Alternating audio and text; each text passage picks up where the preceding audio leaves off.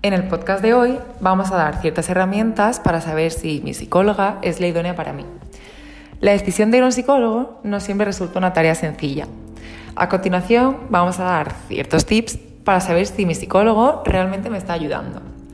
En primer lugar, siento que mi psicólogo me está ayudando cuando siento que me escucha, que le importa lo que le cuento. En segundo lugar, cuando valida tus emociones y no juzga tus acciones.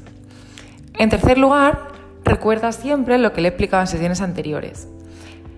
En cuarto lugar, cuando se coloca en una posición de igual a igual, no de experto o de superior. En quinto lugar, cuando sientes que estás seguro o que estás acompañado a su lado. En penúltimo lugar, cuando no impone o obliga a hacer ciertas tareas. Y por último, cuando se adapta a tus necesidades y respeta tu tiempo.